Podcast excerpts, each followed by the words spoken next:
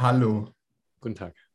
Heute aus meiner Küche, weil letzte Woche ähm, Coworking Space zu laut war. Wie ich dann in der, also wie ich dann danach gemerkt habe, ähm, das ist ja auch voll peinlich dann. Also ich habe jetzt auch die Folge gelöscht komplett. Ja, war auch, war auch echt ekelhaft. Ich habe sie, hab sie editiert, also ich habe ähm, den Ton gelöscht und habe dann drüber geredet. Also ich habe dich dann gesprochen, wie so eine schlechte Synchro. Wie wenn du so wenn in russischen, in polnischen Filmen wird zum Beispiel, ähm, spricht eine Person, nee, in polnischen Sitcoms teilweise, haben mir ein Pole erzählt, spricht eine Person alle. Also das sind dann irgendwie bei Modern Family, sind dann irgendwie 15 Leute und ein Mann spricht dann alle. Ich weiß nicht, ob das jemand bestätigen kann, aber ja, das fand ich sehr lustig. Das ja, würde, ich, aber, halt würde ich mir aber tatsächlich mal geben. Das klingt interessant. Tatsächlich, ja. ja. Zu Modern Family. Ich hab, du, hast, du benutzt ja meinen Disney Plus Account. Ich habe gesehen, du guckst Family Guy. Okay, ja. nee, das war, weil du mir ein Video geschickt hast. Auch, ja. Nee, manchmal gucke ich bei dir rein ähm, für Inspiration. Mhm.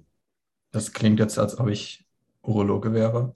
Ähm, manchmal gucke ich. Manchmal gucke ich bei dir rein. Nee, ja, ich muss nur immer aufpassen, dass ich VPN benutze, dass die nicht merken, dass wir nicht im gleichen Land sind.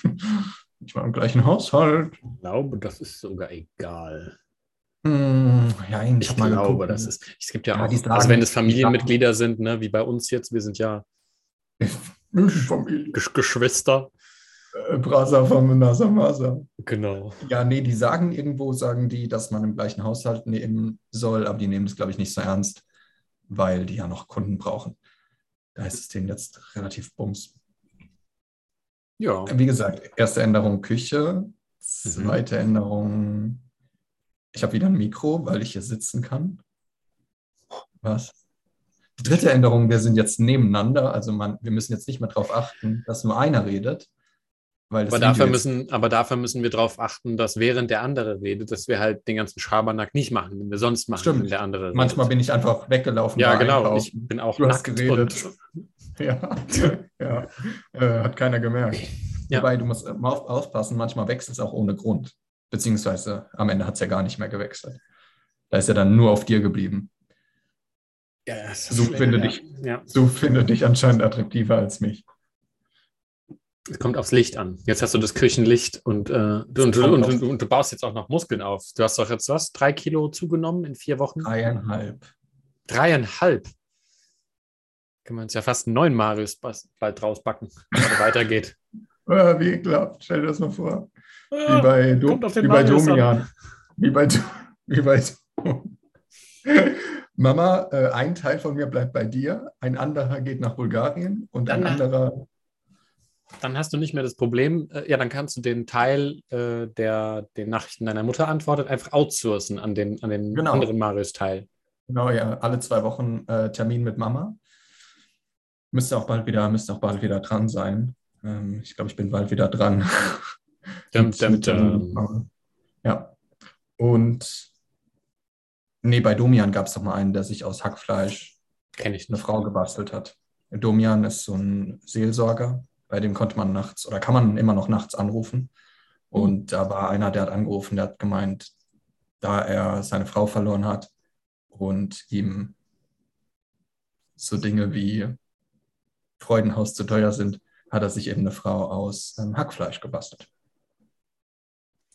Aber da muss ich doch wirklich fragen, eine gehabt. Frau auch aus Hackfleisch. Entweder ist die sehr klein, aber selbst wenn du das günstige Hackfleisch nimmst, sagen wir mal 3 Euro für 500 Gramm oder so. Also richtig mhm. billow. Ja. Und dann musst du ja trotzdem, dann kommst du bestimmt, also wenn du dann so eine, dann brauchst du ja 100 Packen Hackfleisch für eine 50 Kilo Frau. Heißt 300 Euro.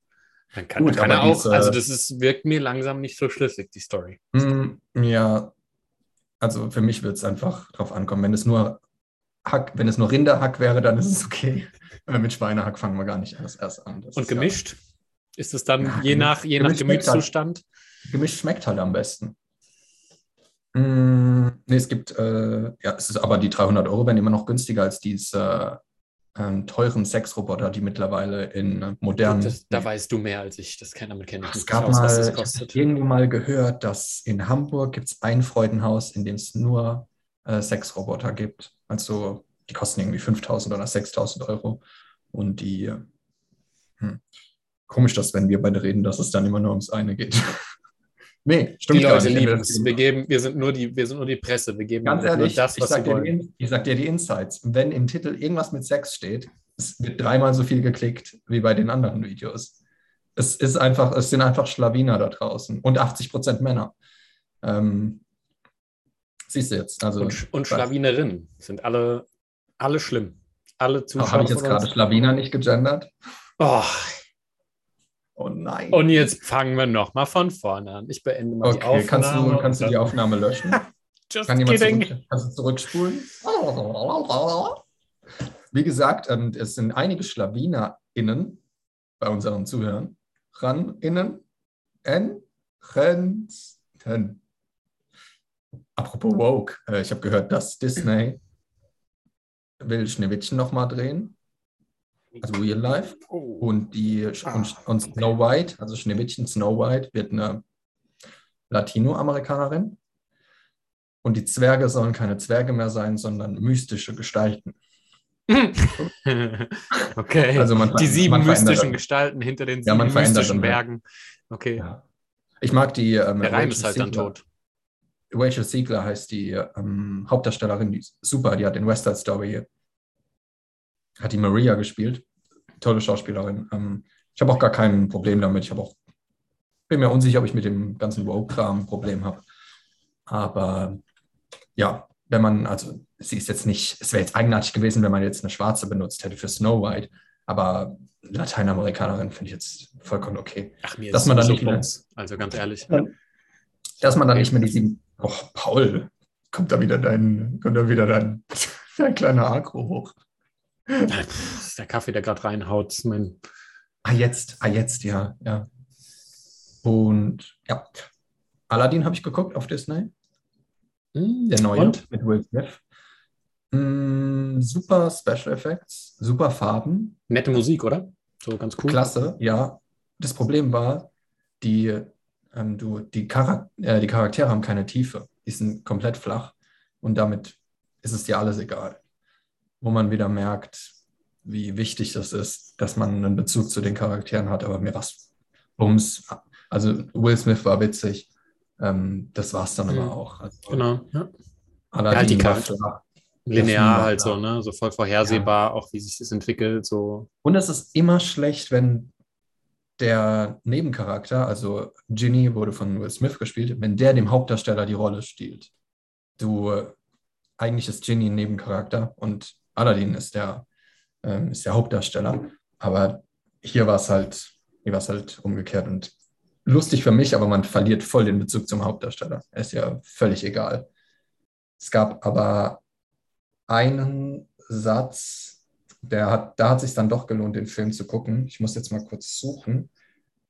Ähm, also es, ging, es geht ja da, okay, ist alles sehr mythologisch. Äh, Aladdin wird von Jafar, der so ein bisschen das Böse darstellt, so Satan, wird er, entführt, weil er Jasmin haben will, aber Aladdin ist halt nur ein Dieb und das erlaubt halt äh, Jafar äh, ihm nicht, weil er da auch irgendwie in dem, in dem Königreich involviert ist. Und dann schickt er ihn in so eine, in so eine Höhle und da liegt ganz viel Gold und ganz viel Diamanten und Aladdin darf nichts anfassen, außer die Lampe. Ähm, also er soll sich komplett zurückhalten und darf, muss seine Begegnung komplett zurückhalten, darf wirklich nur, soll nur die Lampe rausbringen. Sein Affe, der aber dabei ist, ähm, fasst dann doch irgend so einen Diamanten an und damit schließt sich dann die Höhle. Ähm, was ein bisschen witzig ist, dass nicht Aladdin den Begierden unterliegt, sondern sein Animal Spirit, wofür auch immer der steht. Und dann schließt sich die Höhle und ähm, Ginny, der aber in der Lampe ist, und der fliegende Teppich, den man ja kennt. Also er wünscht sich dann von Ginny, dass er aus der Höhle rauskommt. Das ist sein erster Wunsch. Sein zweiter Wunsch ist, dass er, mh, mm, dass, er wird von Jafar irgendwie von der Klippe runtergestürzt und dann ist er im Meer ertrinkt fast und er wünscht sich dann eben, dass er, also er wird dann von Ginny fast gezwungen, dass er äh, aus dem Meer wieder rauskommt. Und der dritte Wunsch ist witzigerweise, dass er, er hat nur drei Wünsche und der dritte Wunsch ist, dass er Ginny befreit. Also nur der Meister kann den Geist befreien. Und genau, dann ist Ginny frei. Und er ist dann halt ein Mensch wieder. Und er war irgendwie 10.000 Jahre kein Mensch. Als aber Jafar die Lampe hat, hat also Jafar das Böse, wünscht er sich halt mehr Macht, ähm, noch mehr Macht. Und am Ende will er der, das mächtigste Geschöpf der Welt sein, weil er denkt, dass das dann wirklich alles äh, bringen würde und sich äh, dann alle Probleme erledigt hätten. Und dann sieht man aber, wie er plötzlich so Ketten an den Händen hat und dann wundert er sich, was da los ist. Und dann sagt Ginny, dass selbst das mächtigste, dass selbst ein Genie ähm, Beschränkungen braucht und dass selbst ein Genie in die Lampe eben muss. Ähm, was ich ganz witzig fand als, als Analogie für, dass der Geist eben auch Beschränkungen braucht, um funktionieren zu können. Oder allgemein, dass es selbst, dass selbst der mächtigste Mensch Beschränkungen braucht, denen er unterliegt oder irgendwas, für das er, für das er sich opfert. Und dann hat es am Ende nicht funktioniert, weil dann Genie frei war und Jafar war dann eben in der Lampe. Ja, wie gesagt, wenn das Ganze ein bisschen von den Personen tiefer gewesen wäre, dann wäre das ganz gut gewesen. So fand ich es einfach nur okay. Ja, aber ja, den letzten Teil fand ich eigentlich, den, den Satz fand ich gut. Ja, ist halt ein lustiger, also so lustig zu sehen, weil der Will Smith halt voll carried, ne? also so voll die Rolle, also das ganze Ding trägt eigentlich. Hast du ihn gesehen? Ja. Ah, okay. Naja, ich, ich habe ihn dir doch empfohlen, oder? Oh, das kann sein. Du ganz ehrlich, manchmal blicke ich nicht durch. Ich schicke Leuten irgendein Lied und dann sagen die, du hast mir schon dreimal geschickt. Was? Du hast mir geschrieben, so, ja, den gucke ich dann demnächst mal. Ja, und dann habe ich ihn auf die Liste gesetzt und wenn mir dann danach ist, dann, äh, dann gucke ich. Und gestern dachte ist, ich. Ist auch okay. Ist auch okay. Aber ja, ich fand den, äh, nee, also lustig, ne? Aber halt flach mit den, ähm, mit den flachen Charakteren. Hm. Will Smith hat eigentlich das ganze Ding getragen. Sonst ähm, aber super halt gemacht von den Effekten und so. Ne? Ja, ne? auf jeden Fall. Also, also schön, visuell schön. Ja. Musikalisch so zum Mitwippen. Ja. Und ich fand den auch nicht schlecht animiert. Also die haben sich auch voll beschwert, dass Will Smith schlecht animiert wäre. Fand ich gar nicht. Echt? Mhm. Also er wird schlecht aussehen. Als mein, es war ja nur das Gesicht auf den, auf den Körper gesetzt. Das war ja alles animiert, aber fand ich, fand ich gut. Ja. Ja, ich auch. Wobei man, wobei man von Ginny ein anderes Bild hat. Ginny ist halt nicht muskulär eigentlich, sondern eher übergewichtig. Also so ein sehr breiter, typischer Geist. Der Originale ist ja, ist ja eher so ein Pummelchen, ne? Ich glaube, ja. Vielleicht war das ein bisschen die Kritik. Hm. Ah, nee, aber der hat auch, der ist halt, ja, stimmt. Sehe ich ja, er ist wieder. Ja, da ist halt, der, der normale Genie ist halt so um die Oberarme und ja, genau. Brust so voll aufgeblasen und nimmt dann halt irgendwie so ab. Ja, muss aber er ja, nicht, weil er ja aber hat nicht, so eine, hat nicht so eine Definition. Ja. Nö, ansonsten äh, gut. Ansonsten gut. Wir, wir, haben, wir haben die Woche einmal telefoniert, äh, da haben wir schon alles ausgequatscht. Deshalb haben wir hier auch, reden wir hier auch über Aladdin. Ja, schon alles, alles durch gekaut. Hm, ich habe ja noch ein QA gemacht, da habe ich noch ein bisschen drüber über ein paar Fragen geredet. Ah, das hätte mich mal auch interessiert. Ich habe das nicht gesehen. Weil ich kann ja nicht mal, ich kann ja nicht mal Andrew Huberman gucken mittlerweile und dann unsere eigenen Inhalte dann. Also, oh Warum kannst du nicht Andrew Huberman gucken? Äh, weil mir es zu methodisch ist. Was? Das kann ja wohl gar nicht sein. Was? Paul, steh auf, dreh dich dreimal im Kreis, trink einen halben Shot von Agaven, Dicksaft, Pflanzensaft und dann träufel ihn dir auf den Kopf und spring aus dem Fenster. Morgenroutine. Toll. Ganz, ganz Guter Start in den Tag. Ja, so schnell kommst du nie auf den Boden der Tatsachen an, ja. Ich frage mich echt, wer da noch hinterherkommt. Also ich habe von, von dem letzten mit ähm, Productivity at Work, gibt es von mhm. Podcast Notes die Zusammenfassung. Die habe ich dann in Document, also in Google Doc kopiert und es sind neun Seiten. Mm, und da stehen dann eben Sachen drin, ich habe es ja geschickt, wie ja. zu lange sitzen nicht, ist nicht gesund. Ich denke mir dann, ja, ach so, ach so. Also, das ist ja ganz neu. Mm, eine, ja, aber in den, also das QA, ich, ich fand es von meiner Seite aus gut, weil ich habe auch nur Audio gemacht. Mhm. Und habe so ein bisschen Fragen genommen aus dem Club und von privat eben von Instagram. Nicht alle, weil, wie du vielleicht gesehen hast, sind manchmal echt Fragen, ähm, die waren auch teilweise nicht Sex ganz ernst gemeint. für Clubaufnahme? Das war von einem Kumpel von mir, das war äh, ein Scherz, hoffe ich. Hoffe ich. Der, das war kein, das war nicht ernst gemeint. Ich fand es aber trotzdem lustig. Ja, klar. Ähm, oder nachts um 3.45 Uhr. Frage zu Psyche. Und auch nichts mehr danach. Einfach nichts mehr. Also Frage zu Psyche. Hm. Ah, Finde ich ganz unangenehm, wenn Menschen fragen, darf ich dir mal eine Frage stellen? Hast du doch schon. Ganz. Hm? Hat er doch dann schon. Eben, vor allem, frag doch einfach. Also es ist so eine Angst vor nervig dich. Also frag einfach. Ich kann es dann selbst entscheiden. Ich mache das auch nie bei anderen. Auch wenn ich in den Supermarkt gehe, hasse ich das zu sagen. Ich hab, okay, ich habe ja bei Aldi gearbeitet, also ich weiß, wie unangenehm das ist. Und manche Leute kommen, kamen dann zu mir und haben so gemeint, junger Mann. Also das fängt ja schon gut an, ne? junger Mann.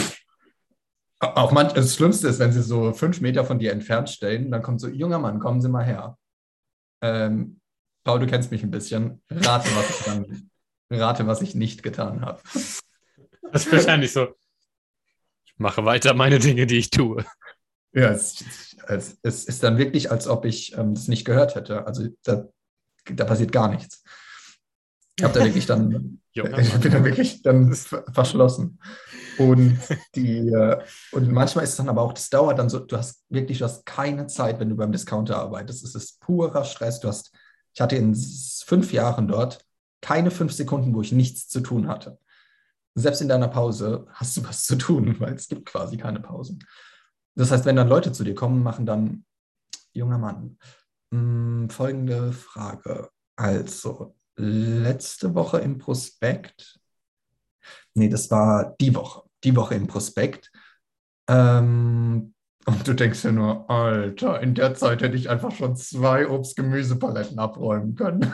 in der kurzen Zeit. Deshalb nerv ich Leute nie im Supermarkt damit. Ich sage dann, hallo, wo ist der Honig? Und ich habe das einfach schon seit fünf Minuten vorbereitet. Diese kurze Frage. Nur, dass ich sie nicht nerve. Schon aufs ähm. Prägnanteste runter reduziert. Ja, oder meine Oma hat beim, beim Bäcker gearbeitet lange Zeit und sie äh, hat dann gesagt, das Schlimmste ist, wenn Kunden dran sind und dann überlegen, was sie haben wollen. Und sie steht halt da und hätte da noch andere Dinge zu tun. Dann, ja, ja. Anstatt dass du ein bisschen weiter entfernt stehst und überlegst und dann hingehst. Gibt es aber auch so und so. Gibt es auch das, wo ich dann in den Laden gehe und dann der, und, und noch na, gar nicht in der, zur Tür reingekommen bin und schon wissen soll, was ich jetzt von den 100 Sachen nehmen will? Naja, wissen soll. Werfen sie dann so, werfen die dann so ein, so ein Seil um deinen Hals und ziehen dich so ran. So, was wollen sie? Nee, aber ich sage dann immer, äh, ich brauche jetzt einen Moment und dann sind sie äh, quasi wie äh, aufgeschreckt aus ihrer Routine. Also selbst wenn ich der einzige Typ da bin. Aber das kommt auch auf die Leute an. Ne? Ja. ja. klar. Manchmal sind aber die Fragen Ach. auch gut. Du stehst, stehst im Supermarkt beim, wir haben Kaffee eingeräumt, die Leute fragen mich dann, wo die Butter ist. Hier nicht. Ach, äh, ja. Man, man, man, ich, man kriegt da wirklich Aggression. Ganz, ganz arge. Hm. Was macht man denn mit argen Aggressionen dann? Äh, positiv denken. nee, was heißt Alles machen? gut. Ich will ja, ich will ja weggehen von, von Ratschlägen geben, von daher gibt nichts zu tun. Gibt nichts zu erzählen und nichts also zu tun. Mein, An dieser Stelle beenden wir den Podcast auch. Also ich, ich hatte an dem Punkt, hatte ich, war ich wirklich gerne wütend. Also mir das wirklich, ich habe das gebraucht, um als Ventil. Hätte es jetzt nichts gebracht, wenn so ein Seelsorger wie ich dahergekommen wäre und hätte gesagt, atme einfach mal zehn Sekunden ganz tief ein. Wir machen, die 4, 2, wir machen die, wir machen die 4-2-8-Regel. Vier Sekunden ein, zwei Sekunden halten, acht Sekunden auf. Ganz wichtig. Ja, ich hatte aber da gar kein Interesse daran, meine Wut loszuwerden. Also mhm. behalt sie halt. Ja. Mach du, was du, also, es macht keinen Unterschied, was du da machst. Wirklich. Also, ich meine, wenn es dir am Ende schadet, dann musst du halt drüber nachdenken, ob du da bleiben willst. Aber mir hat es am Ende geschadet. Also, ich finde, es gibt keinen besseren Brandbeschleuniger für, für die Psyche als äh, unterdrückte Wut. Und dann hat es dir quasi wieder genutzt. Indirekt. Ja, in der Konsequenz eben, aber. Genau, dass du halt schnell aus dem brennenden Haus rausrennst. Ja, die meisten halt gehen daran zugrunde. Also, es ist. Außerdem, die, die Zeit beim Discounter ist mir auch heute in einer Unterhaltung aufgefallen mit einer, die hat mir echt einige Lebensjahre gestohlen. Also, ich bin, äh, ich glaube, ich wäre, wenn ich jetzt zum Beispiel Yogalehrer gewesen wäre, mhm. dann äh, wäre dieser Marius würde länger leben als der Marius, der fünf mhm. Jahre bei ja. Discounter gearbeitet hat. Bestimmt. Also ich meine, du bist ja auch frühzeitig ergraut, ne? weil einfach ähm, Leute dich gefragt haben, äh, Herr junger Mann, wo ist denn... Es kam aber wirklich in, der, in dieser Umbruchphase, dass ich danach dann ähm, graue Haare bekommen habe und mein Vater hatte das nicht. Also mein Vater ist mit 30, mit Mitte 30 hat er schwarze Haare bekommen. Hm, bei mir irgendwie noch nicht. Aber der, der hatte keine grauen Haare. Ähm, das kam, also es ist ja auch bewiesen, dass, genau, stressbedingt. dass man davon graue Haare bekommt. Und dass es auch revidierbar ist, wenn es in so einer Umbruchszeit kommt und man fährt dann in Urlaub, dann kann sich das sogar zurückentwickeln. Ja, ich glaube, es kommt auf den Zeitrahmen an, wie lange, oder ich kann mir vorstellen, es kommt auf den Zeitrahmen an, wie lange du dem Stress ausgesetzt bist. Und bei mir waren es halt Jahre. Hm. Also, ja, schon ordentlich was äh, zerstört. Aber ich will gar keine 80 werden, von daher ist es okay. Leben am Limit, lieber, Aldi. Ich habe hab lieber Fun, bis ich, ich weiß nicht, 70 bin oder so, als die letzten zehn Jahre da keinen Spaß mehr zu haben. Wobei ich auch, meine Oma zum Beispiel ist immer noch voll fit und geht Fahrrad fahren. Und ja, mach dir mal keine Gedanken, Marius. Das wird, wird dich schon nicht so viel gekostet haben. Es, äh,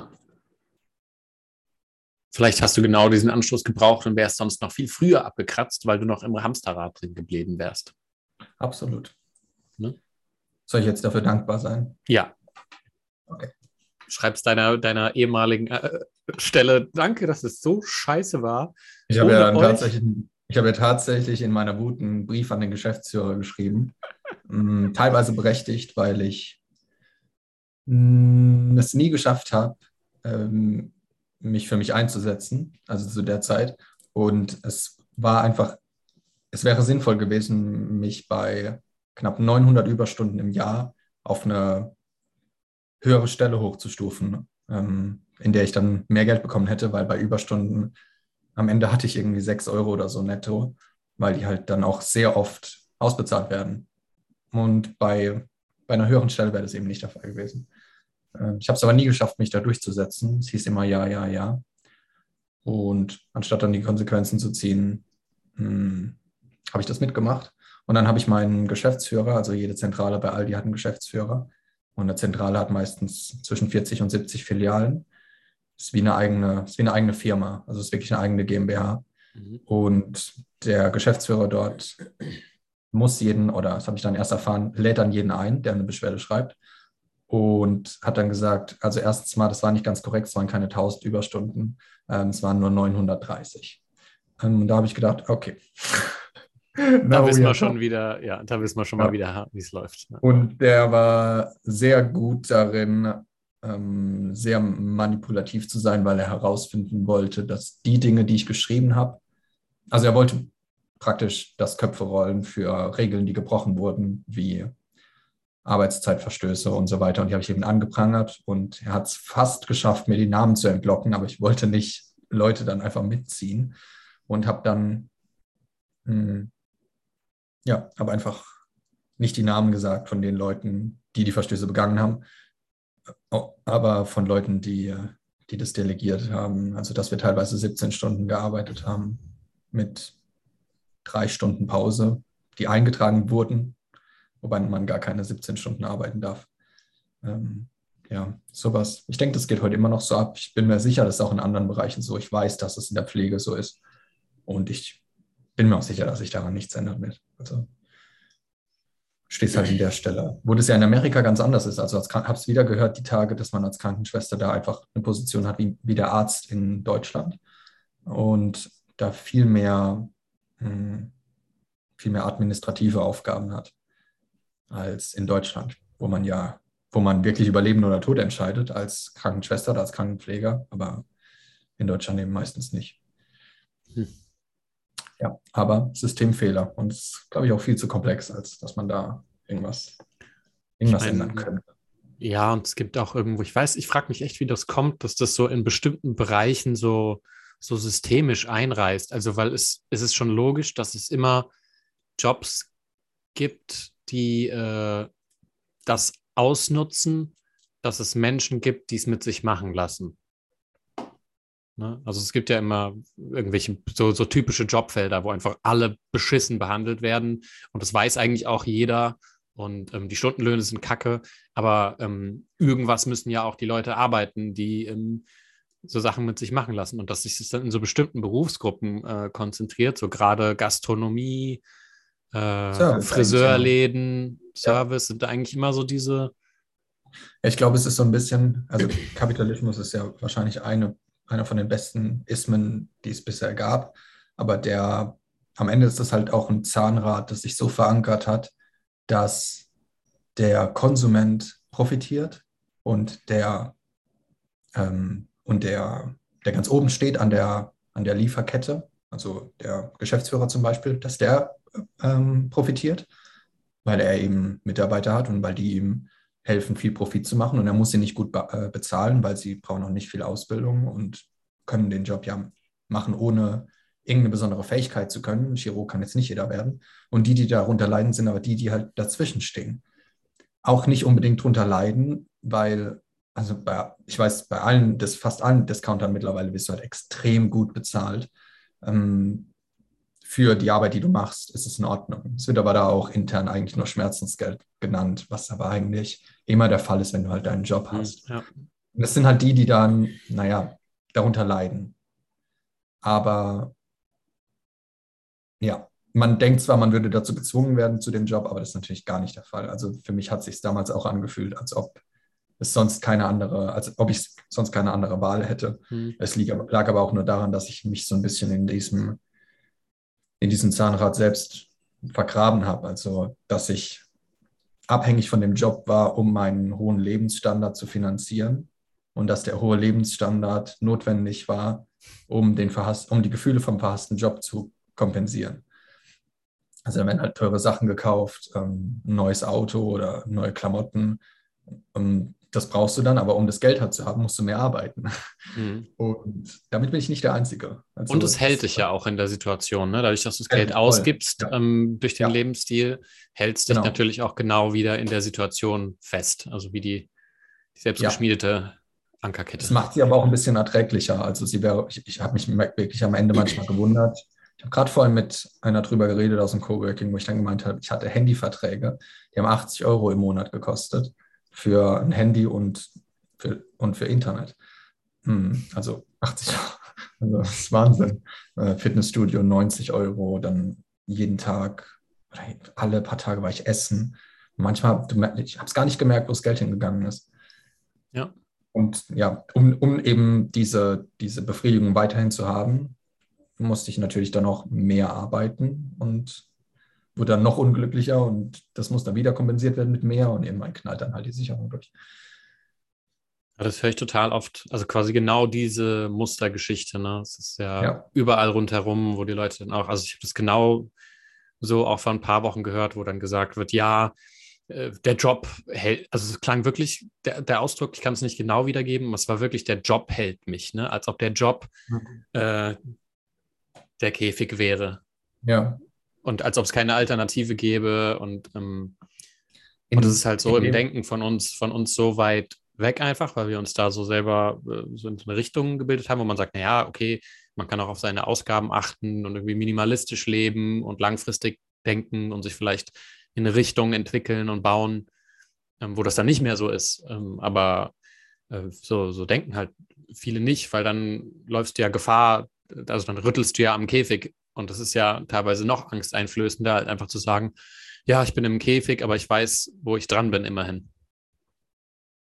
Also, das, also es gab irgendwann war, glaube ich, so ein, überschreitet jeder so einen Punkt, wo du, glaube ich, dann auch nicht mehr zurück kannst. Und dann, es fasziniert mich bis heute, dass ich, wenn ich so zurückschaue, dass ich irgendwann wie fremdgesteuert war. Also ich hatte gar keine Möglichkeit mehr zu stoppen, wie wenn ich so einen Berg runterrolle und ich konnte es nicht mehr aufhalten und ich musste einfach unten aufschlagen.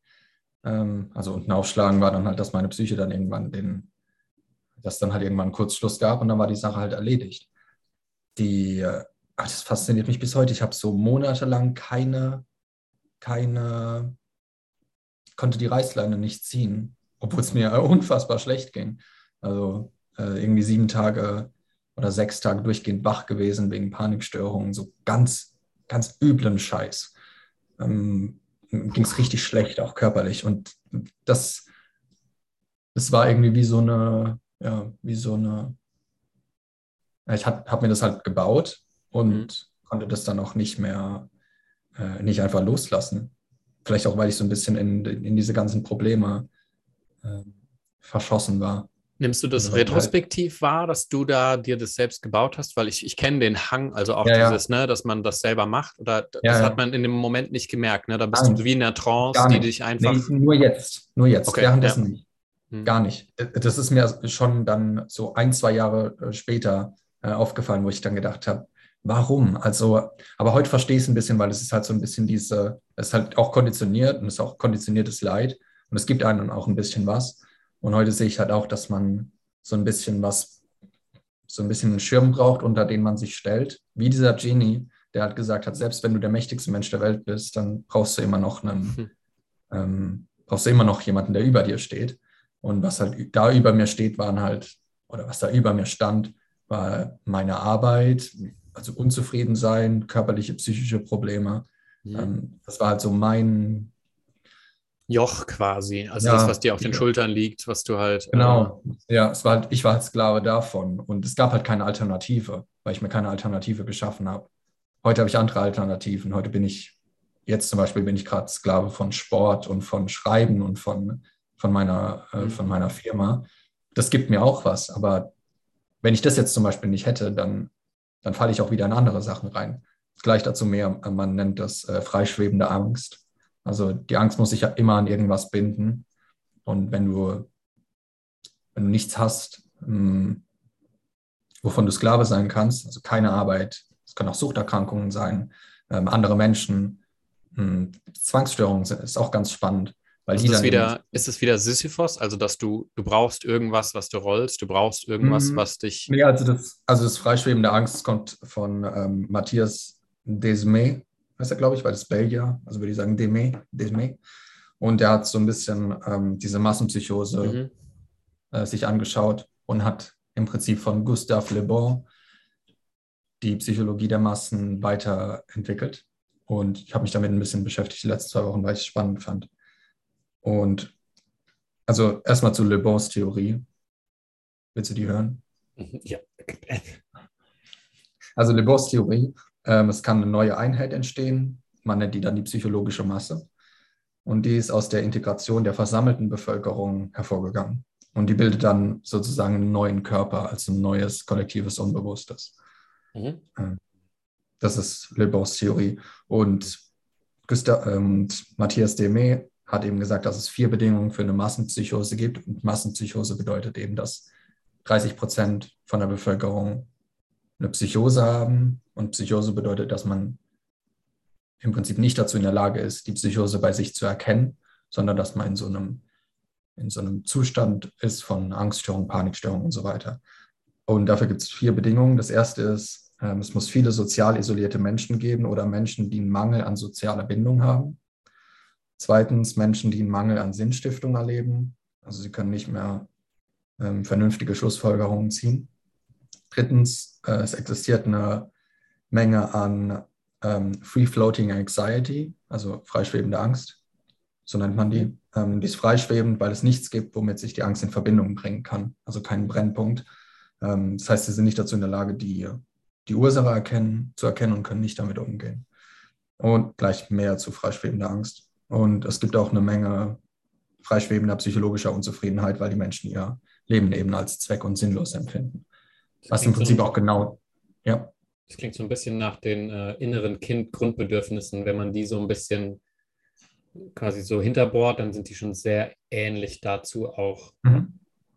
Ja, genau. Bindung. Ähm, Bindung, Sicherheit. Bindung auf jeden Fall. genau, Sicherheit ist ja sowieso ein, ein, Grundbedürfnis. Selbstwert findet ja gar nicht statt. Sinn ist ja sowieso, okay, das kann man jetzt, Sinn passt wahrscheinlich zu keiner Aufgabe. Mhm. Wobei auch das so ein bisschen Lust, äh, Lust, äh, mhm. Lust, Lustgewinn und Unlustvermeidung. Ja, hast du ja nicht, weil du hast ja nichts zu tun. Also ich, ich würde stark annehmen, dass in den letzten zwei Jahren mindestens 30 Prozent äh, freischwebende Ängste hatten, weil man kann ja vorher schon sagen, dass es ungefähr 10 Prozent sind, die psychische Erkrankungen haben. Und das korreliert so ein bisschen mit freischwebenden Ängsten, also mhm. logischerweise. Also bei dem ähm, Le Bon, da, da ist mir so ein Widerstand hochgegangen, zu dem, dass sich da ein neuer quasi Körper des kollektiven Unterbewusstseins bildet, weil ich glaube, das ist ein konstanter Prozess. Also es gibt nicht den einen Körper, das eine Konstrukt, was dann entsteht. Ja, aber der ist eben, das ist sehr schnell in sehr kurzer Zeit ein neuer Körper, der von Nihilismus und freischwebender Angst beherrscht ist. Also okay, also dass, dass, dass dieses Thema, diese Frequenz, sagen wir mal, sich ja. sehr potenziert hat durch mhm. äh, Umstände. Genau, also Le Bon hat sich mhm. das ja angeschaut nach dem Ersten Weltkrieg, also sehr viel Unzufriedenheit, sehr viel Arbeitslosigkeit und die freischwebende Angst, wozu eben Matthias auch kam, ähm, hat sich da eben an den Nationalsozialismus dann mhm. geklammert. Weil, wie gesagt, sie braucht irgendeine freischwebende Angst, braucht irgendein Objekt, an das sie sich bindet. Und ja. das ist bei jedem individuell. Also bei, es kommt immer darauf an, wozu man eine Tendenz hat. Hm, manche haben eben die Tendenz zur Zwangsstörung, manche eher zu Panik, zu Angststörungen, manche, oder die, ich würde sagen fast alle, unterstellen sich dann anderen Menschen, Staaten oder Tyranneien, weil die eben eine Sicherheit bieten und dadurch schwebt die Angst nicht mehr frei. Ähm, Demé schreibt auch, dass freischwebende Angst schmerzhafteste psychologische Phänomen ist, das man erleben kann. Und in dem Zustand der unkonzentrierten Angst versucht der Verstand seine Angst mit etwas zu binden. Man nennt es Objekt der Angst. Und das nächste Puzzleteil ist dann eine Strategie, um mit diesem Objekt der Angst umzugehen. Wenn das also, wenn da also die Voraussetzungen stehen, dann kann man, kann man das, kann man das an irgendwas binden.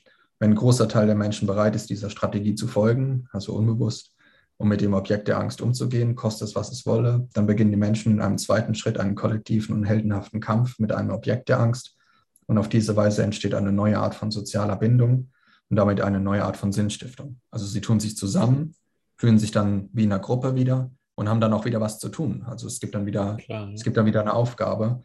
Du hast, dann, du hast dann da den Drachen, den gemeinsamen. Genau. genau, hat man ja, wie man es aktuell sieht, Kampf von Menschen, die geimpft sind, mit Kampf von Menschen, die ungeimpft sind. Gibt es gar keinen Grund, wobei das auch interessant ist, dass die Menschen, die geimpft sind, eher diejenigen sind, die die anderen angreifen, die nicht geimpft sind.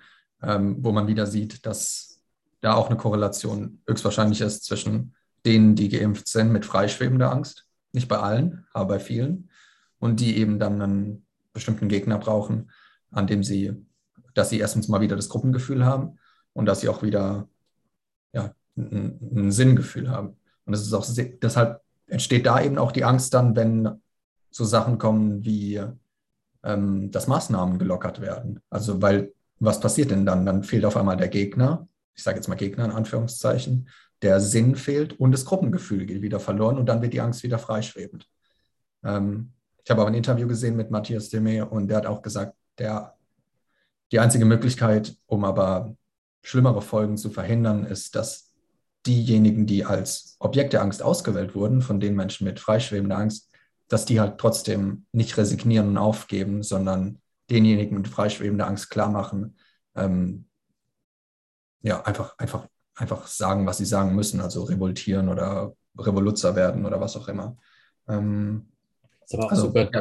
also ist aber super tricky zu differenzieren, weil auch die, also ich kenne auch, ähm, also logischerweise Leute auf beiden Enden des Spektrums.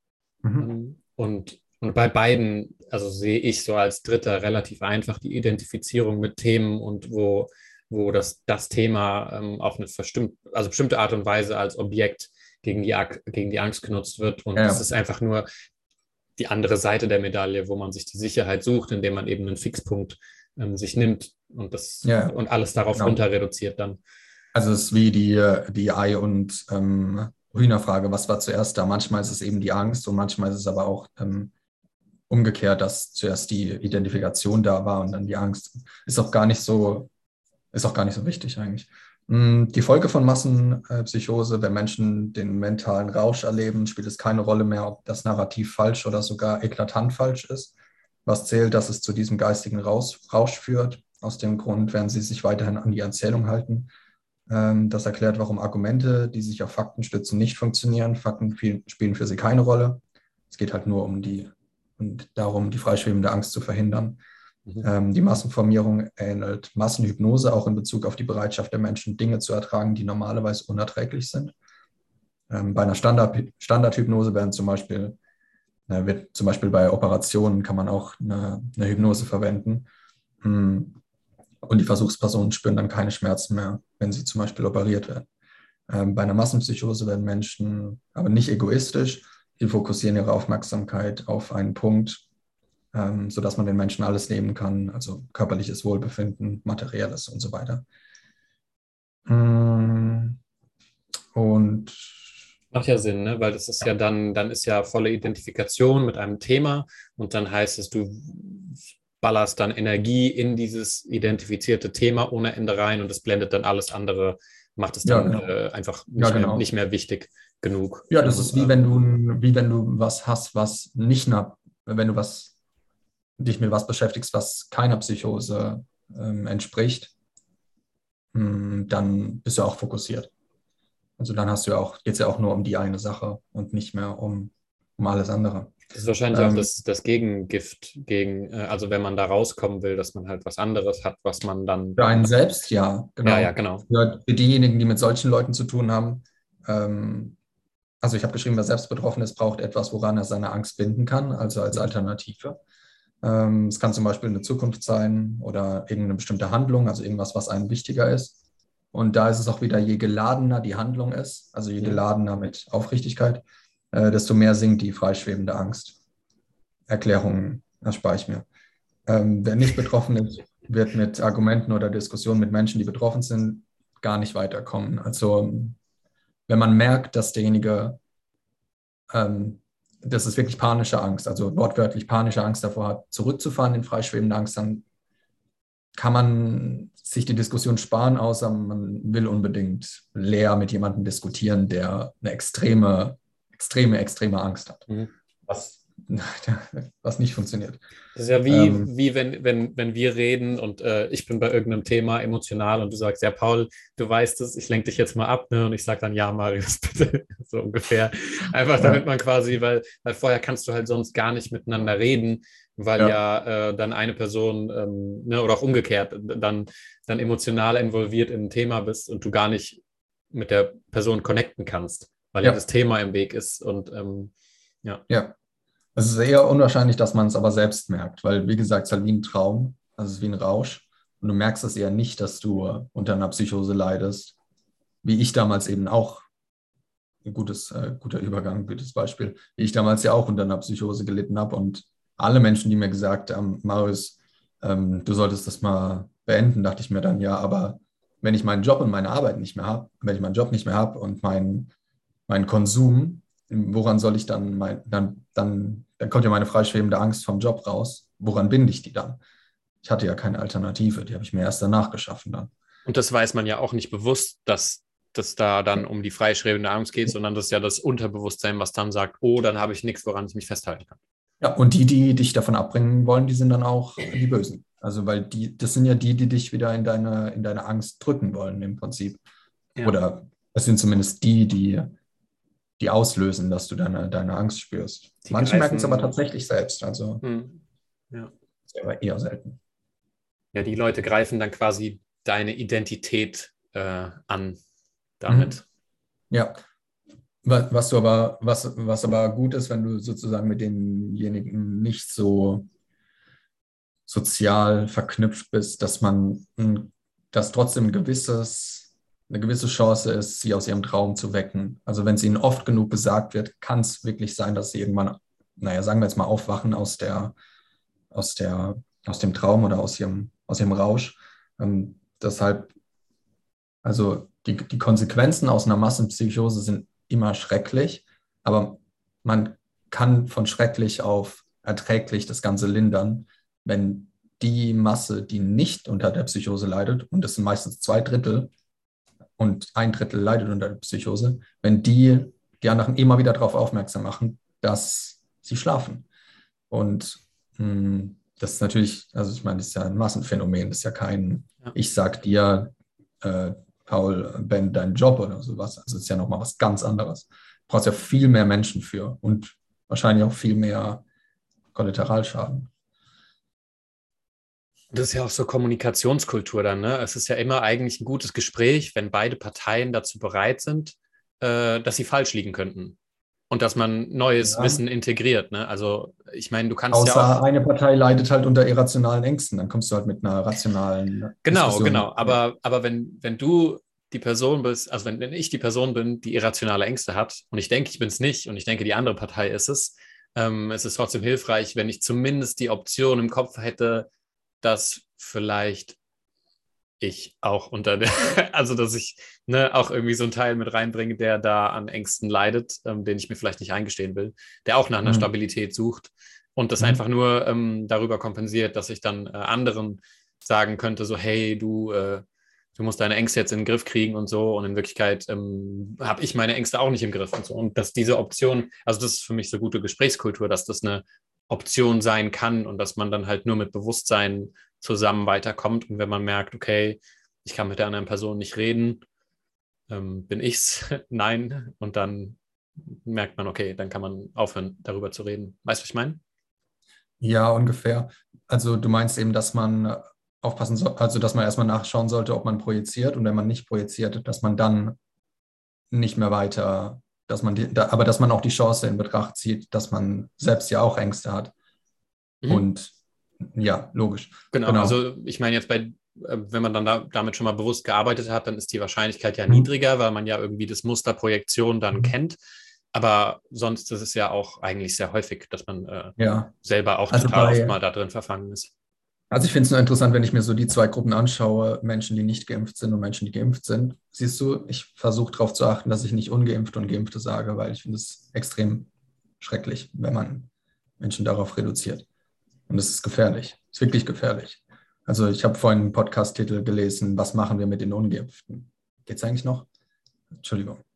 Ähm, ich will auch aufhören, so Sachen zu sagen wie, auch wenn es notwendig ist fürs Gespräch, so wie der Schwarze, kann man nicht sagen, ein Mensch, der schwarz ist?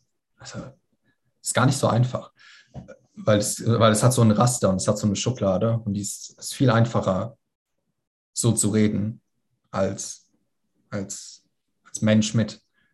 Ähm, mir ist, es nur, mir ist es nur mal aufgefallen, weil man das im psychologischen Bereich eben macht, dass man zum Beispiel auch nicht sagt, ähm, ich bin depressiver.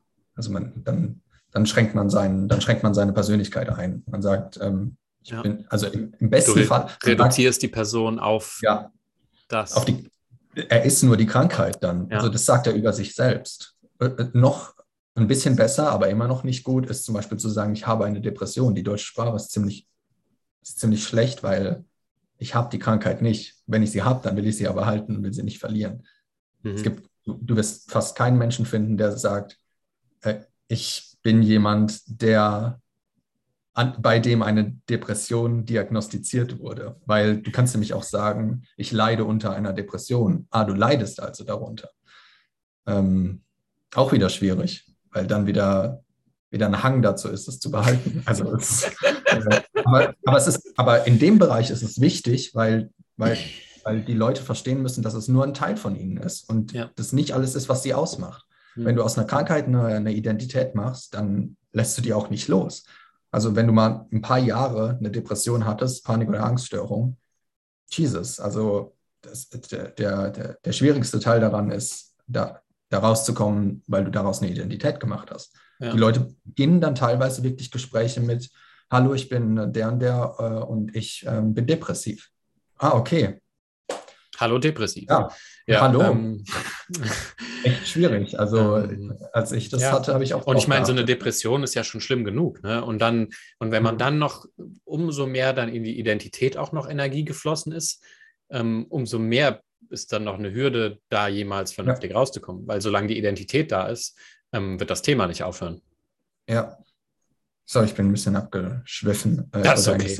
Menschen, die geimpft und Menschen, die ungeimpft sind, dass ich da eher ich, empfinde, dass mhm.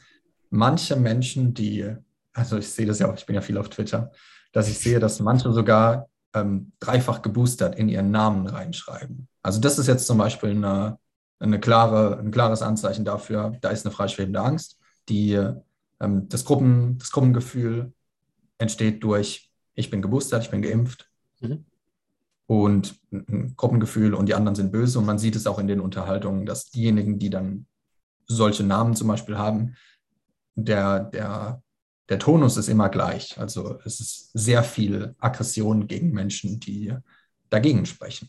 Also die Maßnahmenkritiker zum Beispiel sind, weil dann eben die freischwebende Angst wieder da wäre. Bei denjenigen, die Maßnahmenkritiker sind, sehe ich eher Existenzangst, weil sie zum Beispiel ihren Job verloren haben, oder weil sie berechtigterweise vielleicht ihre Freiheit wieder zurück wollen, weil sie vielleicht einfach einen höheren ähm, Anteil an notwendiger Freiheit haben, was bei den anderen eben nicht der Fall ist. Also ich weiß nicht mehr, von wem es ist, aber es gibt ähm, so moralische Kompasse oder einen moralischen Kompass und da gibt es wirklich nur ein Entweder-Oder. Also du, entweder du, hast eine, eine Neigung zu Freiheit oder du hast eine Neigung zu Sicherheit.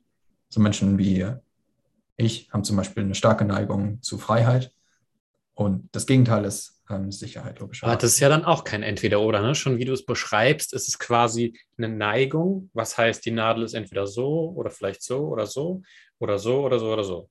Das heißt, es ja, gibt es quasi, ein es ist, genau, es ist wie immer ein Spektrum. Also es ist, ja, genau. Weil das finde ich mir so, also da bin ich mir voll, da bin ich voll sensibel bei so, äh, weil, weil, ja. das, weil das das menschliche Denken halt so ausmacht mit diesem binären, da ist das und es gibt. Nee, genau. Also was ich mit Schwarz-Weiß meine, ich, dass es dass es, äh, dass es auf dem schwarzen Bereich ähm, Spektrum gibt und auf dem weißen Bereich. Und das, aber du kannst aber nicht beides sein. Also du kannst nicht Sicherheit und Freiheitsbedürfnis haben, genauso wenig wie du angespannt und entspannt gleichzeitig sein kannst. Mhm. Aber du kannst auch extrem angespannt sein und extrem entspannt. Da gibt es auch wieder ein unfassbares Spektrum. Aber es ist halt für die, für die Sprache ja. ist halt notwendig, dass wir, ja. dass wir entweder oder sprechen. Mm, ja, und da, zumindest sehe ich da eher bei denen, die Maßnahmenkritiker sind. Ich finde es auch äh, abwertend, wenn man solche Leute Schwurbler nennt. Ich weiß nicht, wo das, wo das herkommt.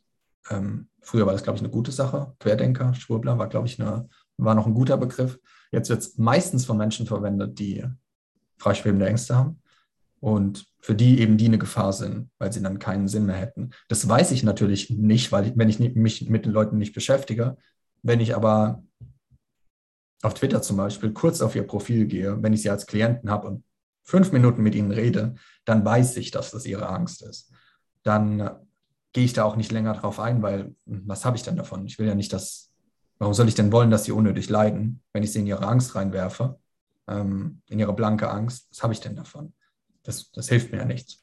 Also wenn ich jetzt mit, es kommt immer darauf an, was ich für eine Rolle spiele. Wenn ich jetzt der ähm, wenn sie jetzt meine Klienten sind, dann werfe ich sie nicht in ihre Angst rein, indem ich sage, sag mal, bist du eigentlich doof, du, äh, die, die, äh, die Maßnahmen sind bald vorbei, dann hast du einfach gar nichts mehr in deinem Leben. Keine Bindung, keinen Sinn, zack, alles weg. Was wäre ich denn dann für ein Idiot? So reden aber manche, die kein Interesse daran, jemandem zu helfen.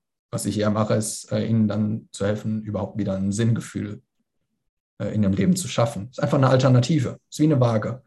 Du stellst auf die eine Seite, stellst du ein bisschen Sinn drauf und sobald es kippt, gibt es auch keine freischwebende Angst mehr.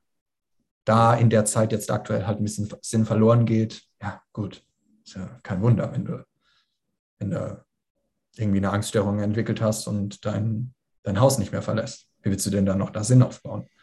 Ich merke es ja schon, wenn ich einen Tag zu Hause bin und mich entspannen muss.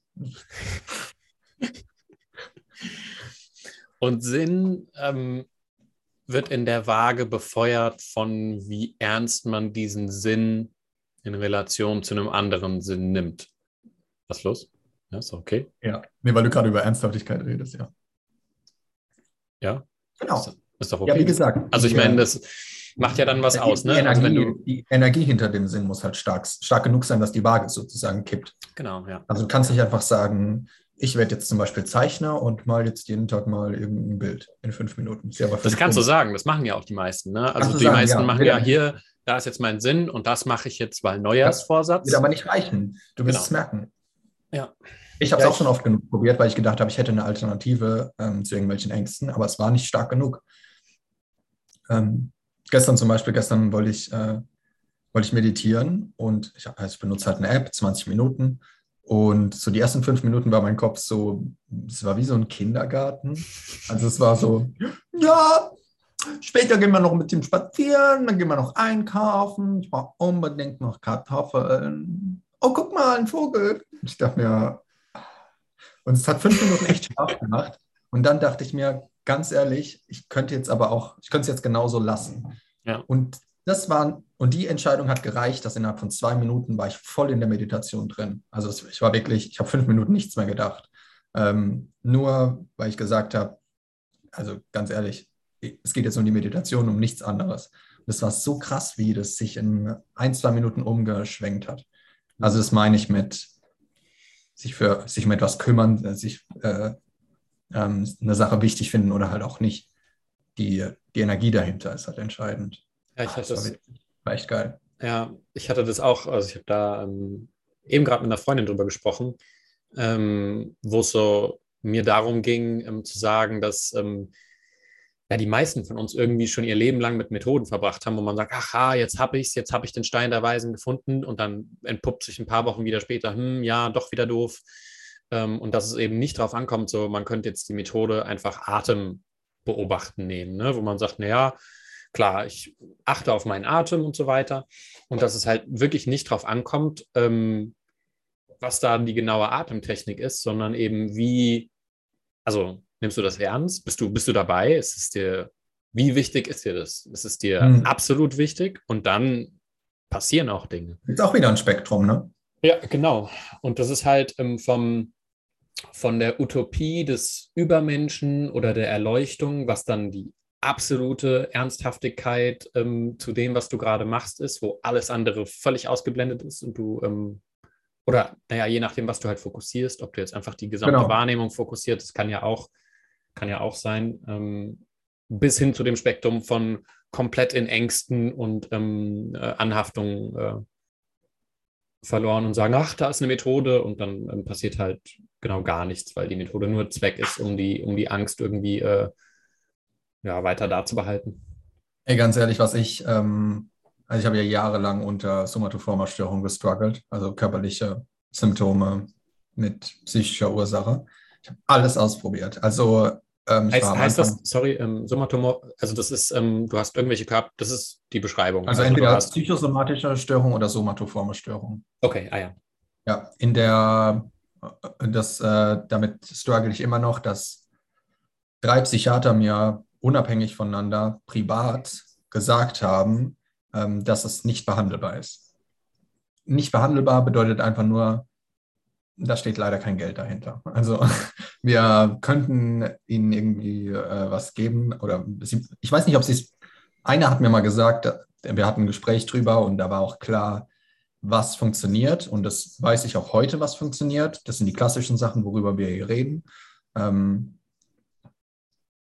und er hat halt gesagt, dafür brauchst du aber halt nichts. Also wie gestern bei der Meditation, das hat mich halt 0 Euro gekostet, umzuschwenken zu, es geht jetzt hier um die Meditation. Ja. Das, da, da verdient niemand was mit. Weder ähm, Pharma noch die Klinik, ähm, noch gar niemand, noch gar niemand. Deshalb ist einfach kein Interesse dahinter. Und deshalb lässt man halt Menschen leiden. Das ist ein bisschen schwierig, auf der anderen Seite ist es aber halt auch verständlich, weil wenn die halt nur noch solche Sachen empfehlen würden wie wir, dann würde halt gar keiner mehr Geld äh, äh, verdienen und der Kapitalismus ist halt darauf aufgebaut, Geld zu verdienen. Ich struggle gerade ein bisschen, weil ich halt versuche, einen Workshop zu erstellen zu somatoformer Störung und ich, ich rutsche immer wieder rein in probiert das mal und ich sage mir dann aber, also ich habe damals alles ausprobiert von Massage zu ähm, progressive Muskelrelaxation, mhm. ähm, Atemübungen, Achtsamkeit, alles, hat alles nicht funktioniert. Kurzfristig war es immer super. Ich habe irgendwann dann mal so eine Liste gemacht, wo ich halt auch, ich wollte es halt einfach loswerden, weil es echt unangenehm. Also du denkst wirklich, du bist krank und dann du kannst jedes Mal zum Arzt gehen, es abchecken lassen, ob du jetzt einen Herzfehler hast oder nicht oder ob du jetzt ja. Krebs hast oder nicht, ähm, weil es halt, weil daraus meistens eine Hypochondrie wird, ähm, die ich auch dann leicht hatte. Und also wurde auch diagnostiziert. Und dann äh, es hat nichts funktioniert von dem ganzen Scheiß. Aber die Menschen haben natürlich drunter verdient, äh, wenn sie mir so eine Yogamatte mit so Noppen verkaufen und dann sagen, dass dadurch meine Verspannungen weggehen. Ja, die gehen schon weg, nur die Ursache halt nicht. Also, dass ich halt immer noch keinen Sinn in meinem Leben habe, das geht halt durch die Noppenmatte nicht weg. Ja, die gehen, halt, alles, die gehen halt weg. Ne? Genau, die gehen halt weg, weil du kurz anhaftest irgendwas und sagst, ach, da ist die Lösung. Und weil du Endlich daran glaubst, kurz, ja. weil dieser Glaube ist, da ist, löst ja. er dann kurzfristig irgendwie das Problem, weil du Sachen ausblendest. Und dann merkst du aber eigentlich, ähm, okay, das ist einfach nur meine Tendenz, wieder irgendwas als Lösung anzuhaften. Ja. Also du merkst es vielleicht nicht bewusst, aber dann brauchst du ja was Neues, was du anhaften kannst. Du kannst ja nicht einfach zufrieden sein, darf ja nicht. Ja, und vor allem weißt du, glaube ich, auch, oder ich wusste, glaube ich, unbewusst, dass die unangenehmste Lösung gar nichts kosten würde. Also im Prinzip war es mir halt klar, dass die, dass die Lösung halt im Prinzip da wäre, indem ich das, was ich tue, halt wirklich ernst nehmen würde. Ja. Ich habe die Tage habe ich das oft getestet und es gibt, das ist, das ist zum Beispiel kein Spektrum. Das ist wirklich ein Entweder-Oder. Also entweder du bist gewissenhaft oder du bist im Verstand. Du, du, kannst, du kannst nicht mhm. beides gleichzeitig sein. Es ist, eine, ist wirklich eine Entweder-Oder-Sache. Also da, da, du merkst zum Beispiel auch, dass du im Verstand bist, wenn du versuchst, eine Sache zu erklären, dann hast du so schon verloren. Weil ich im ähm, Club gefragt oder ein bisschen was beschrieben habe zu Ernsthaftigkeit, zu Gewissenhaftigkeit. Mhm. Und manche haben dann versucht, es in ihren Worten zu beschreiben und damit hast du es verloren. Es ist schon weg dann. Wenn, wenn du es versuchst zu beschreiben, ist es weg, weil du es gar nicht beschreiben kannst. Du kannst nur sagen, was es nicht ist, aber du kannst nicht sagen, was es ist. Ja, das würde ich auch unterschreiben, ne? weil ich habe jetzt auch gerade ähm, Alan Watts vorhin wieder gehört beim Spazierengehen. Ne? Und ähm, da hat er auch davon gesprochen, dass, gesprochen, dass die ähm, objektive Erfahrung immer ein Spektrum ist. Ne? Also wie Farben ein Spektrum ist, also wie, wie ein Kreis, äh, wo sich die Facetten immer überlappen und dann die nächste Farbe bilden. Und es gibt nie, ähm, also das ist ein Spektrum. Alles, was wir objektiv erfahren, sehen können, ist immer ein Spektrum. Ähm, aber diese Gewissenhaftigkeit, oder das, äh, ich sag mal, das Sein, was dieses Spektrum erfährt, also was es sieht, das ist nicht, äh, das ist kein Spektrum. Hm. Das ist äh, singulär im, im, Prinzip. Ja. Und das ist nichts, ähm, ja, das ist halt was, was außerhalb von den Dingen ist, die man wahrnehmen kann. Ja. Und deswegen kannst du es auch nicht erklären, weil du kannst natürlich nur erklären, ähm, da fliegt ein Vogel rum, aber ich kann dir nicht erklären, ähm, was da, also was der Raum ist, durch den der Vogel da fliegt. Ja. Aber du kannst mir zumindest erklären, was es nicht ist. Ja.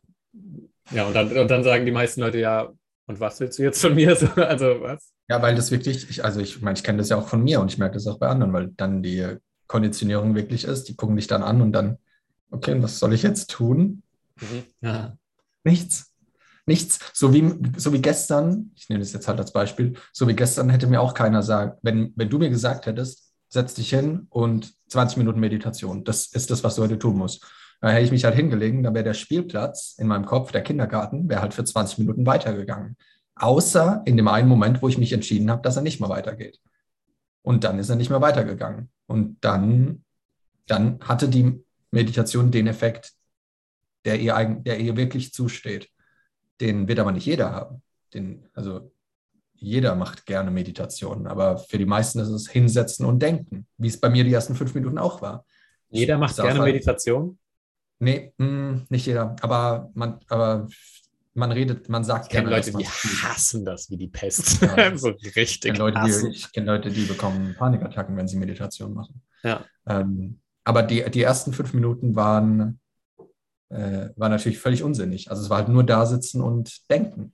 Also das ist keine Meditation. Was ich aber dann, die Entscheidung, die ich dann aber getroffen habe, die hat dann zur Meditation geführt. Und das war, ähm, ja, ist dann auch sehr interessant, diesen, ähm, ich glaube, Tolle nennt es ähm, No Mind, diesen Moment ähm, nicht verlieren zu wollen. Zack, ist er weg. Schwierig, ihn weil man will ihn behalten. Ja. Und, aber wenn du ihn aber behalten willst, dann geht halt der Kopf los. Hm. Von wegen, na, wie behalte ich den denn jetzt? was muss ich dafür tun? Ah ja, genau, was muss ich dafür tun? Ja, nichts. Ähm, Oder auch die Angst, ihn zu verlieren. Ne? Also die Anhaftung, etwas mhm. zu verlieren. So, ja. so oh, ich hoffe, ich bleibe jetzt und damit bist du schon raus. Ja, genau. Und diese, das Gute bei, der, bei einer Meditation ist halt, dass man die, die Erfahrung, die man dabei hat, halt auch in anderer Situationen mitnehmen kann.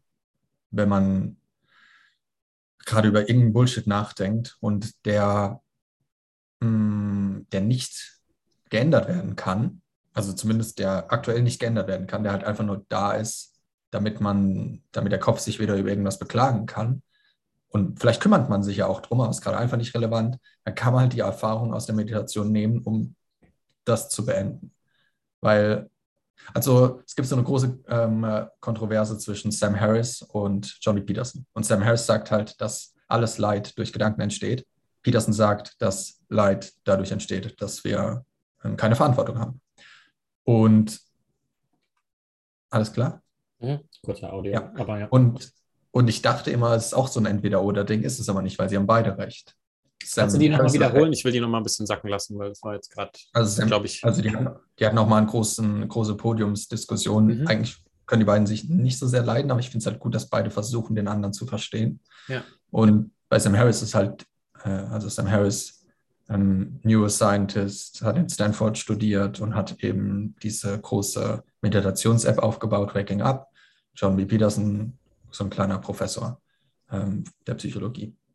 Und Und genau, Petersons Arbeit im Prinzip ähm, irgendwas tragen im Leben, was, äh, wo, was, wovon man Sklave werden kann im Prinzip, mhm. was ja auch ein bisschen zu diesem, ähm, zu die freischwebende Angst und so passt und was auch mittlerweile wirklich, also schon länger meine Überzeugung ist. Und bei Sam Harris ist eben klar, dass er sagt, alle, alles Leid kommt von Gedanken.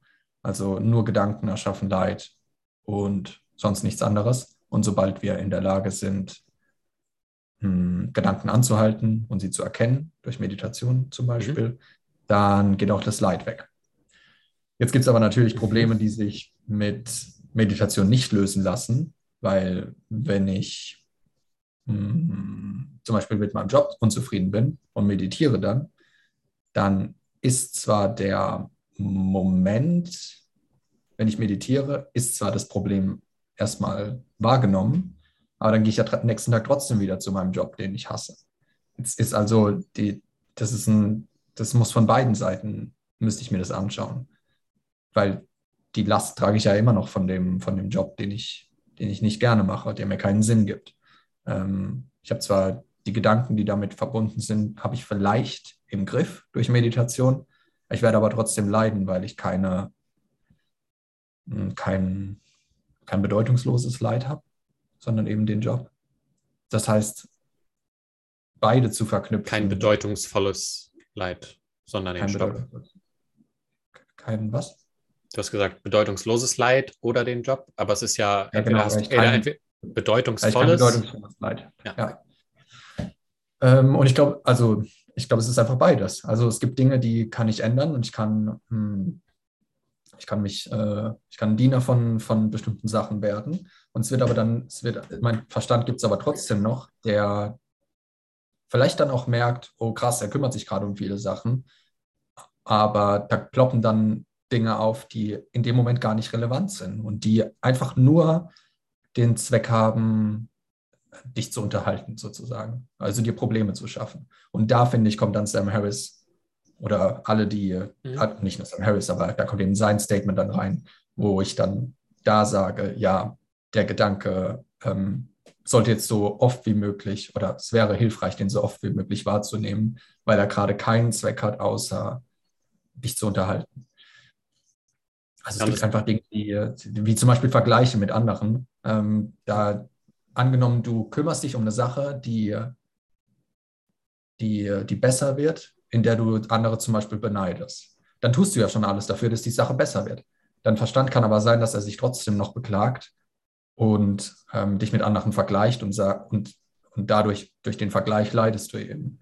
Und diesen Vergleich dann wahrzunehmen, dann ist es sinnvoll. Aber nur, wenn ich mich auf der anderen Seite auch darum kümmere, dass mein Leid eben ähm, erträglicher wird. Weil einfach nur, einfach nur den ganzen Tag meditieren finde ich nicht sinnvoll, aber nur, nur ähm, mich darum kümmern, Sklave zu werden von irgendeiner Sache, auch nicht, weil der Verstand ist halt immer noch sehr mürbe. Ja, Verstandfokus ist halt auch auf Dauer, ähm, das beißt sich halt auch selber in den Schwanz. Also das ist auch so, wenn du den, wenn du nur denkst den ganzen Tag, die ganze Zeit in dem automatischen Denken bist, dann kannst du halt irgendwann nur noch über Gedanken nachdenken, weil das ist alles, was deine, dein Leben ausfüllt. Und dann ist die Frage so, wenn du nur das hast, also du kannst nur, du evaluierst dein Leben anhand, also nur von Gedanken, nicht experientiell durch Wahrnehmung, also wo du sagst, okay, ich nehme jetzt diesen Moment einfach mal wahr, wie er ist. Wenn du die Fähigkeit nicht hast, sondern nur über Gedanken wahrnimmst und über die Wertungen, die du dann über diese Gedanken machst und die dann Emotionen erzeugen, dann hast du halt überhaupt keine ähm, Kontrolle eigentlich und auch keine, keinen Bezug zur Realität, weil die Gedanken sind ja nicht die Realität. Sie sind nur Kommentarfunktionen. Genau. Und wenn du, und deswegen ähm, ist es ja dann auch nicht so, dass du dann irgendwie den ganzen Tag meditierst, sondern meditieren ist ja nur der Hinweis oder so wie so ein, so, so ein, wie so ein äh, Schild, was in die Richtung zeigt äh, zur Erfahrung, damit man eben die Fähigkeit entwickelt, zu erfahren, statt ja. nur zu denken. Ja, genau, aber ich denke halt, dass viele Meditationen als Ausrede dafür benutzen, dass sie sich, und das ist, glaube ich, das, was Peterson kritisiert, dass sie einfach ihre Probleme wahrnehmen könnten, also die, die Gedanken, die sie auf was aufmerksam machen wollen, und dadurch hätten die sich dann erledigt. Aber das stimmt natürlich nicht. Also der, die toxische Beziehung oder der verhasste Job, das geht natürlich nicht weg, wenn du einfach nur die Gedanken wahrnimmst, die dich darauf aufmerksam machen wollen. Weil Gedanken kommentieren ja einfach, äh, einfach nur, dass, dass da was nicht stimmt. Also wenn du zum Beispiel rausgehst und keine Jacke dabei hast und es draußen kalt, dann sagt dein Kopf auch, uh, uh, ist aber kalt. Äh, und dann sagst du, ja, wir sind aber gleich zu Hause. Ja, mach ein bisschen schneller, gleich sind wir da. Also er will dich ja im Prinzip, er will dir ja nichts Böses. Also ähm, der Verstand ist ja nichts, äh, ist ja nicht per se schlecht. Nee. Aber, aber es einfach nur wahrzunehmen, halte ich nicht für, für effektiv. Es aber gar nicht wahrzunehmen, äh, finde ich verschwendete, verschwendete Ressource, wenn man wenn man es mag. Also wenn man, wenn man Interesse daran hat. Muss ja nicht. Kann ja, kann ja, kann ja auch so. Ne? Kann ja auch. Ja. Ja, sonst noch was? Nee, nicht, ähm, nicht jetzt direkt. Hier kommt gerade die Sonne raus. Ich bin entsetzt. Ich kann nicht mehr, wie das äh, aussieht. Ekelhaft. Ja, hier hat es gestern plötzlich angefangen zu schneien und jetzt liegt wieder, äh, jetzt ist wieder rutschig. Also. Das ist doch schön. Schlimm, habe ich wieder was, worüber ich mich aufregen kann. Ja, ach, da kann ich schon kotzen hier. Was soll das? Wo kannst du dich beschweren? Musst du einen Brief schreiben. Lieber Weihnachtsmann. Der Weihnachtsmann. Ich wünsche mir doch.